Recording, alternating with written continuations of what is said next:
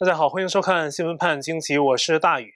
今年的大选舞弊颠覆了当前的选情。那现在呢，距离大选投票日已经过了三周多的时间，不少美国内外的分析都认为，如果不是左派舞弊，川普必胜无疑，而且是压倒性的大胜。从这个角度看，美国左派的民调和媒体的预测再次严重失准，就像二零一六年一样。但毕竟呢，现在川普法律战还没结束，大选结果也没有尘埃落定。有的朋友可能会说，这样讲缺少根据。那好，我们现在呢就挑一个有根据的例子。美国前 NFL 球星欧文斯代表共和党出战犹他州第四国会选区，十月二十三号周一，他被宣布为这个选区的优胜者。但是呢，他在选前的平均民调足足落后民主党对手十一个百分点。但是呢，最终的结果颠覆了这个民调。这还不是孤立。经常被左流媒体引用和看好的，有一家叫做库克政治报告的民调机构，在全美列出了二十七个摇摆的国会选区，也就是说，这些选区的结果将会是难分胜负的焦灼状态。结果呢，大选进行至今，结果全部出炉，共和党赢得了所有这二十七个摇摆选区。此前还有多位民调专家预测说，在国会选区会掀起蓝色浪潮，但是呢，这蓝色浪潮不仅没有出现。国会众议院共和党却在全美各地明显扩张了地盘，其势头之大，已经有共和党领袖说，他们有望在2022年中期选举重夺国会众议院多数党的席位。在美国参议院一月份还面临两场复选，共和党也有望继续保持参议院多数。这样看来呢，民调预言的蓝色浪潮也没有出现，说红色浪潮还差不多。所以啊，我都怀疑这民调机构跟主流媒体啊在合谋给拜登这个老小子造势。因为呢，2016和2020连续两次大选，左流媒体和他们宣传的民调预测结果全都是偏向民主党，结果都是一败涂地。你要说预测的准确度，他们可能还不如川普。川普对这次大选结果也有预言，我们就看今年9月26号，川普在宾州米德尔顿的选前造势集会演说。那是一个周六的晚上，面对众多的支持者，川普再次对即将举行的大选的公正性提出质疑。《纽约时报》也报道了当时的这场集会，报道引述川普的观点说：“如果民主党想在宾州取胜，唯一的办法就是作弊。即将举行的大选会充满争议，并且提出一种前景，就是最终的大选结果可能由美国国会决定。”他甚至预测了国会最终的投票结果。在当时九月底的集会上，川普说。十一月的大选会是一场灾难，但是他认为，如果大选结果由国会来决定的话，他是有优势的。川普先列举了在此前选举中民主党的一些夸张的作票行为，随后呢，他提到了本次大选。我们只截取他全部讲话中的一部分。These people are crazy. This is going to be a disaster. And all I'm asking is people go out to vote, go out to vote. and stop with this nonsense because we're going to be counting ballots for the next two years. And I don't want to end up in the Supreme Court, and I don't want to go back to Congress either. Even though we have an advantage if we go back to Congress. Does everyone understand that? I think it's 26 to 22 or something because it's counted one vote per state. So we actually have an advantage. Oh, they're going to be thrilled to hear that. 川普这段话的意思是呼吁选民们出去投票，尽量抵制选举欺诈的严重情况发生。 但是真的发生了，川普的意思是呢，国会可能扮演最终的仲裁角色，宣布胜者。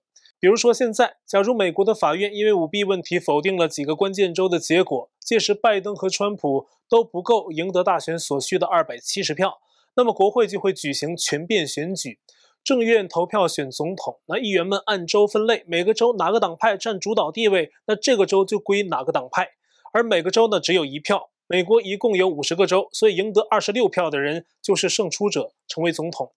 川普说自己在这种选举中会有优势。从现在共和党在众议院的形势来看，确实如此。而川普说这些话是在大选投票前的一个多月，他清晰看出了形势发展的脉络。虽然不是他所希望的吧，但是呢，比那些民调机构可靠谱得多。而目前，川普在打法律战的六个关键州都有进展，这些州选举人票总计有七十九张。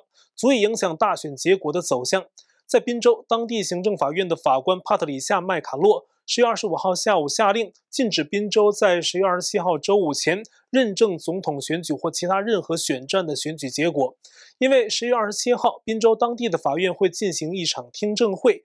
这是因为十月二十一号，宾州众议员麦克凯利等三名共和党人对宾州州长汤姆·沃尔夫、州务卿波克瓦尔等提起的诉讼，指控他们任意修改法律条文、扩大邮寄选票的做法，违反了宾州的宪法。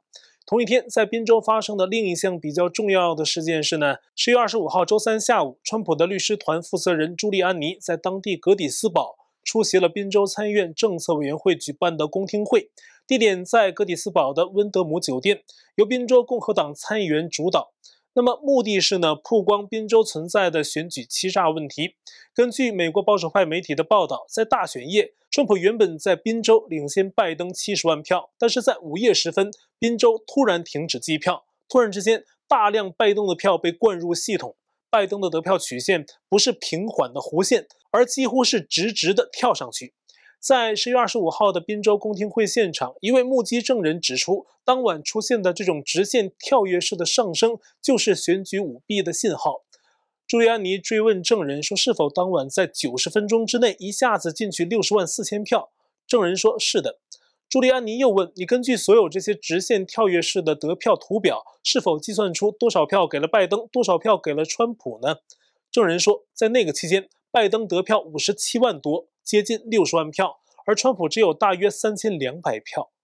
此言一出，现场的人群哗然。And how much for Trump? I think it was a little over thirty-two hundred.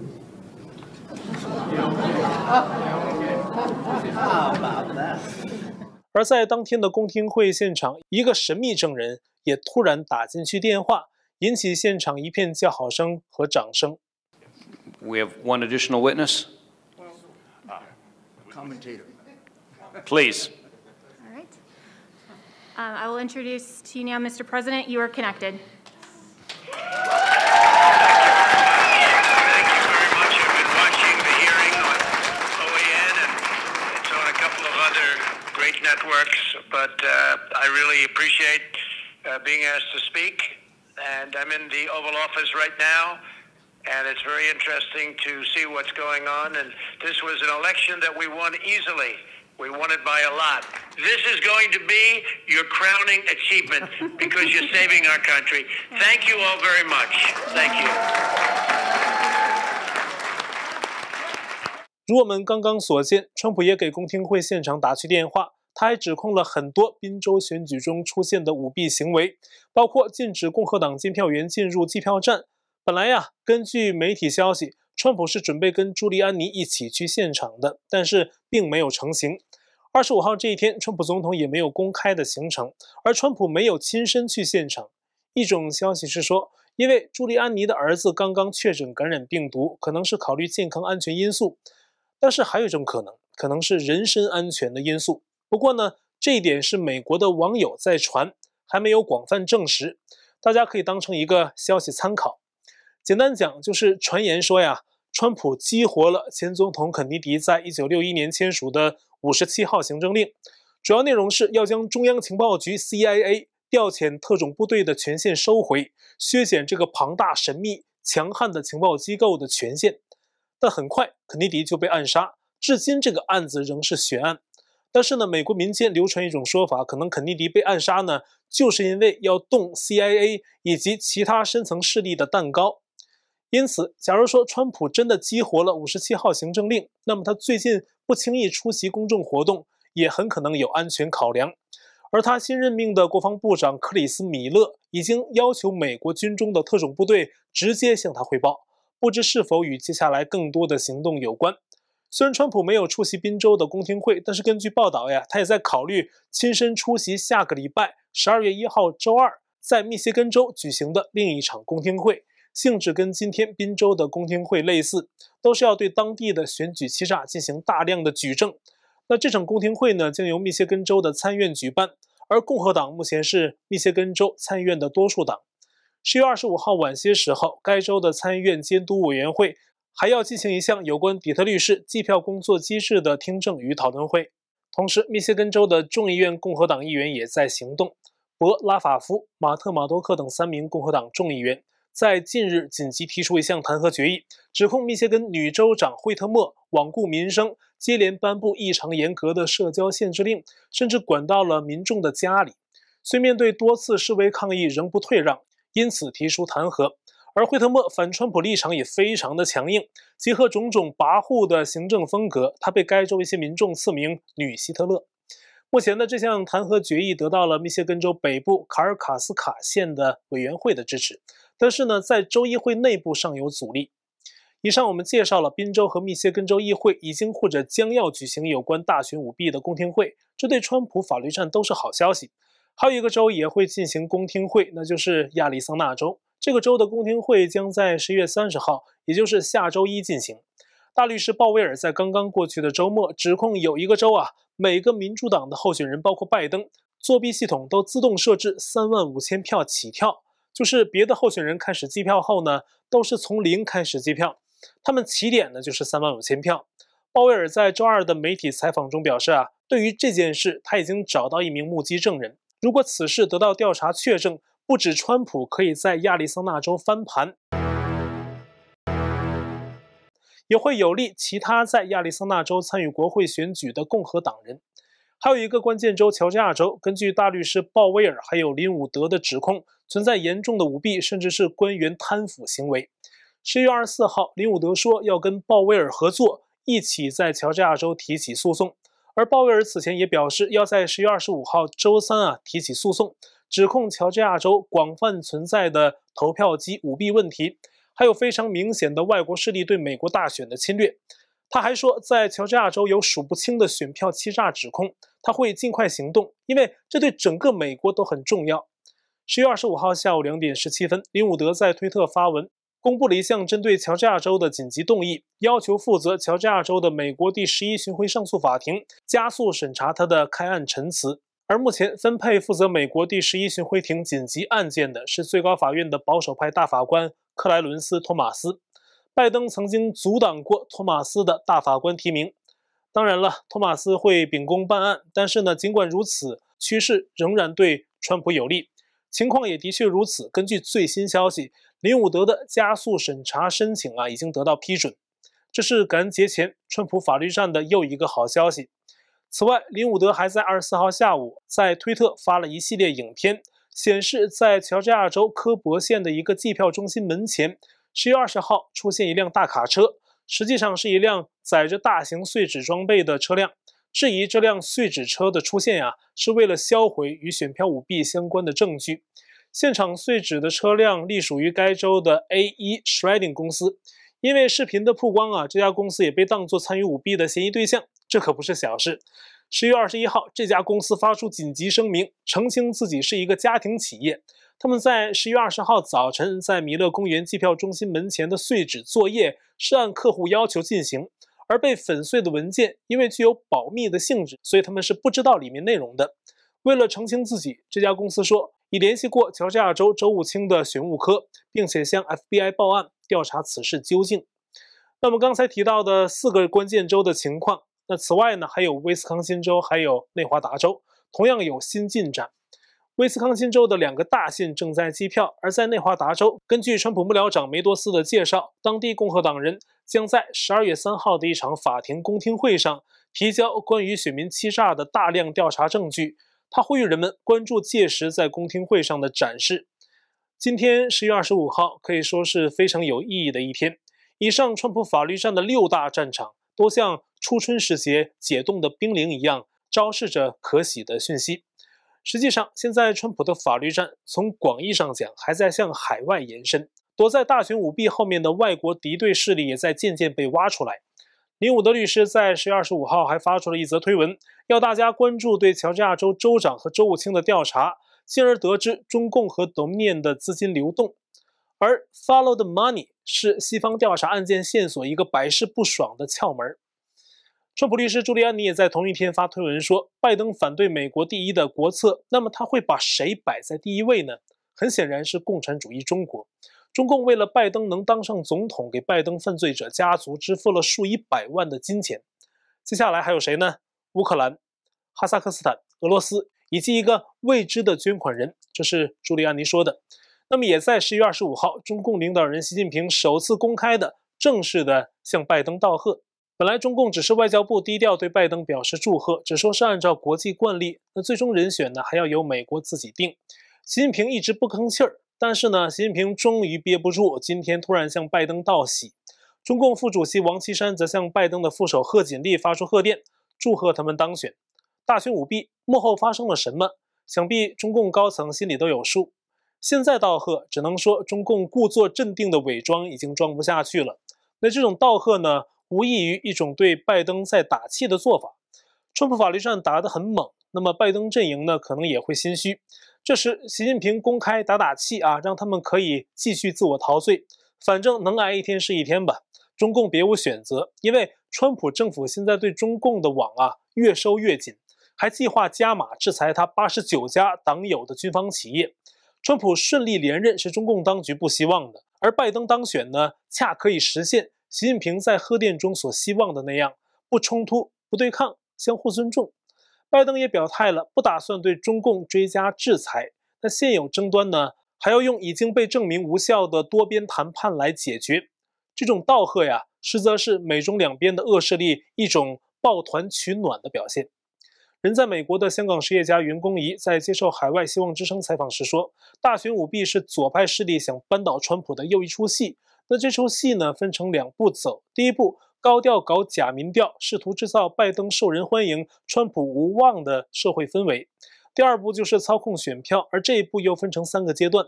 第一阶段，大量撕毁川普的邮寄选票，员工一估计被撕毁的川普邮寄选票达到上千万。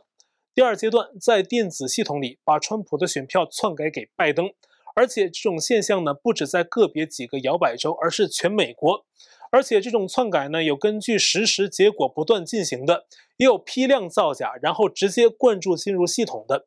但是从相关的服务器上都可以查到这些后台的动作。而在这一阶段，川普遭篡改的选票，袁弓夷认为呀，也有上千万。第三阶段就是补充假选票。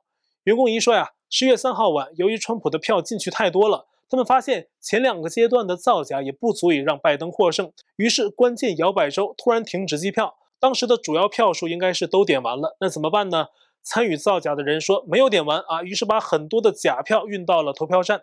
而且袁工仪啊明确指出说，这些假票是在中国大陆印制的，数量可达约五百万张。就这样，在没有共和党监票员在场的情况下，大批选票啊进入了拜登的口袋。让拜登的票数直线攀升，但是做得太急，留下了很多证据，现在不断被人揭穿和爆料。中共原本想着参与了造假吧，然后再给自己立块牌坊啊，想等等所谓法律程序走完再祝贺拜登。草民和流氓一块耍，但是呢，等不及了，提前送上贺词。要知道，川普连任一定是不会放过中共的。不说别的，就看疫情和香港的事情，中共都担不起国际社会的问责。最近香港的事情接二连三，人大常委 DQ 议员，导致立法会民主派议员总辞，又抓捕支持民主的主持人杰斯。最近呢，又要对黄之锋、林朗彦和周庭三名前香港众志成员进行宣判，这都代表着一国两制的彻底死亡。再加上林政施政报告堂而皇之地提出了各种前置言论、管控教育、媒体等主张，令香港上百年的繁荣啊，很可能在顷刻间成为废墟。中共啊，本来也不管什么繁不繁荣，这个魔鬼被造就的目的就是来摧毁人类的。